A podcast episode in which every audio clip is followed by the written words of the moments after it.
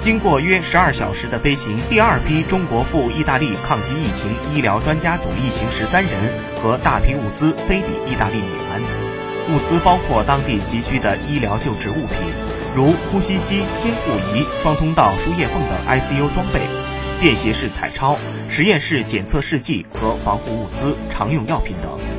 截止到目前，已有两批中国医疗专家组。总计二十二人在意大利协助当地应对新冠肺炎疫情。据了解，首批抵达意大利的中国抗疫医疗专家组完成了高强度工作，他们从意大利首都罗马奔赴疫情严重的北部城市帕多瓦。